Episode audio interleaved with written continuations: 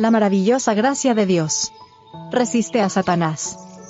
No os ha sobrevenido ninguna tentación que no sea humana, pero fiel es Dios, que no os dejará ser tentados más de lo que podéis resistir, sino que dará también juntamente con la tentación la salida, para que podáis soportar.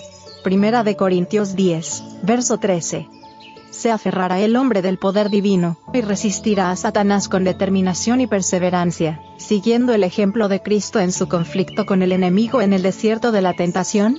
Dios no puede salvar al hombre contra su voluntad del poder de los artificios de Satanás.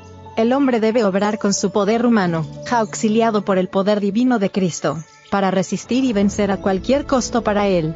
En resumen, el hombre debe vencer como Cristo venció, y entonces, como resultado de la victoria que tiene el privilegio de obtener mediante el todopoderoso nombre de Jesús, puede llegar a ser heredero de Dios y coheredero con Jesucristo. Tal no sería el caso si la victoria fuera solamente de Cristo. El hombre debe hacer su parte, debe ser victorioso por sí mismo, por medio de la fortaleza y la gracia que Cristo le da. El hombre debe ser colaborador de Cristo en la obra de vencer, y entonces será participante con Cristo de su gloria. Testimonios para la Iglesia. Tomo 4. Páginas 32 y 33.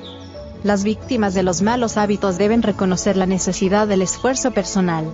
Otros harán con empeño cuanto puedan para levantarlos, y la gracia de Dios les es ofrecida sin costo, Cristo podrá interceder, sus ángeles podrán intervenir, pero todo será en vano si ellos mismos no resuelven combatir por su parte. Quienes confían en Cristo no han de ser esclavos de tendencias y hábitos hereditarios o adquiridos. En vez de quedar sujetos a la naturaleza inferior, han de dominar sus apetitos y pasiones. Dios no deja que peleemos contra el mal con nuestras fuerzas limitadas.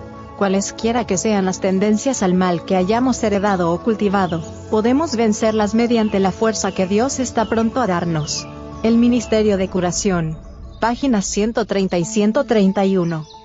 Satanás nos ataca en nuestros puntos débiles, pero no es preciso que nos venza. Por severo o inesperado que sea el asalto, Dios ha provisto ayuda para nosotros, y mediante su poder podemos ser vencedores. Historia de los Patriarcas y Profetas. Página 446.